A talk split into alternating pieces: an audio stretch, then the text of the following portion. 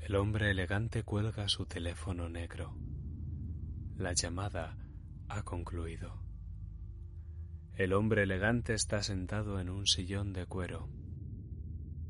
Es un hombre de negocios.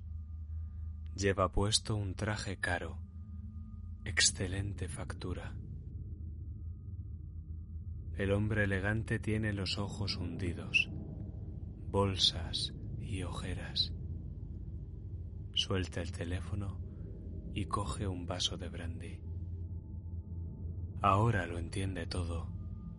Ahora entiende la farsa. Su despacho también es elegante. Roble y cerezo. Acogedor. Cálido. Profesional. Reloj de cuco. Esfera de cristal. Un regalo de un cliente.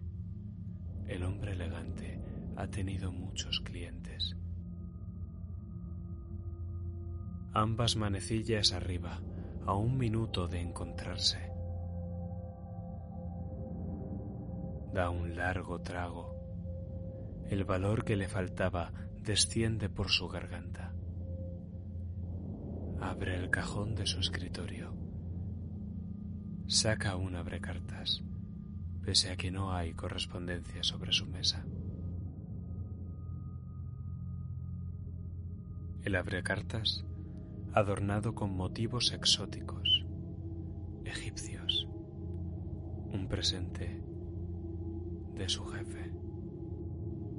Está afilado. Siempre ha cumplido bien su función.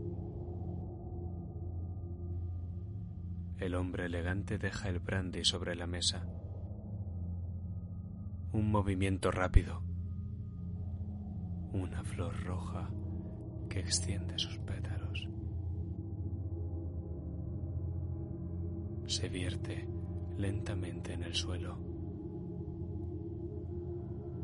Y poco a poco el hombre elegante se queda dormido.